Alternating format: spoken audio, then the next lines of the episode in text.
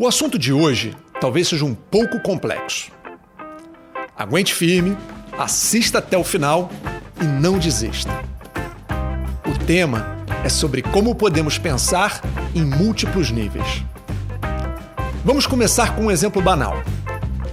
Imagina que você queira se divertir no final de semana e pense em aproveitar uma praia.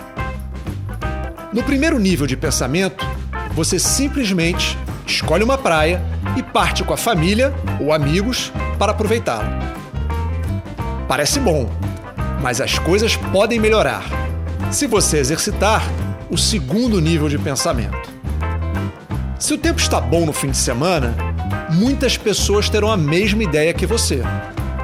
Nesse sentido, escolher qualquer praia pode te levar a escolher a mesma que uma multidão, impedindo assim qualquer chance de diversão.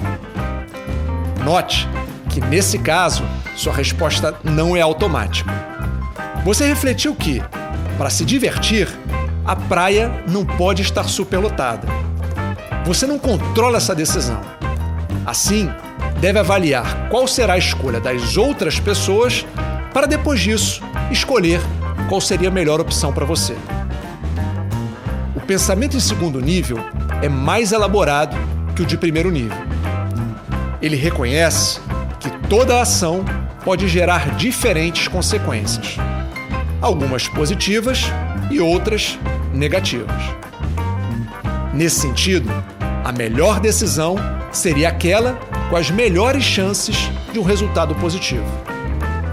O problema, e para mim a beleza desse processo, é que você sempre pode ir incrementando seus níveis de pensamento, pois cada consequência pode levar a novas consequências numa árvore infinita.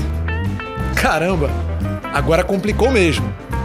Nessas horas, vale pensar um outro exemplo. O jogo é o seguinte: cada participante deve escolher um número entre 0 e 100. Depois, dizer seu número em voz alta. Ganha aquele que chegar mais próximo da metade de todas as respostas. Qual seria o seu palpite? Pausa o vídeo, tenta aí. Você deve estar se perguntando o que isso tem a ver com os níveis de pensamento. Vamos lá. Se você tiver um pensamento de nível 1, considerará que todos os participantes são nível 0. Isso quer dizer que seus números serão aleatórios e por isso a média seria 50. Metade de 50 é 25, que seria sua resposta. Parabéns! Você acertou. Só tem um problema. Se todos os participantes foram do nível 1 e pensarem como você, a resposta do grupo será 25. Metade de 25 é 12,5. Neste caso, ganhará o participante que pensar no segundo nível. Ele percebe que todos pensarão no primeiro nível e seu palpite será metade deste. Que doideira! Esse pensamento pode seguir por vários níveis. A chave para ganhar o jogo é avaliar o nível de pensamento da população que está participando dele. Se algum dia você estiver no meio de doutores matemáticos extremamente racionais, aposte no zero. Esse deveria ser o número vencedor. No fundo, eu só quero dizer para você tomar cuidado com suas escolhas, principalmente as automáticas.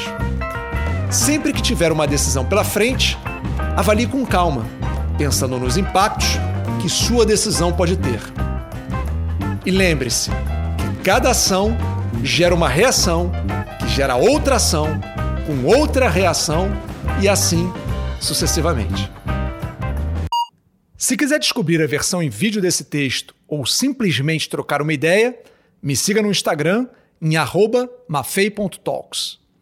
E não deixe de se inscrever no canal para novos áudios toda semana.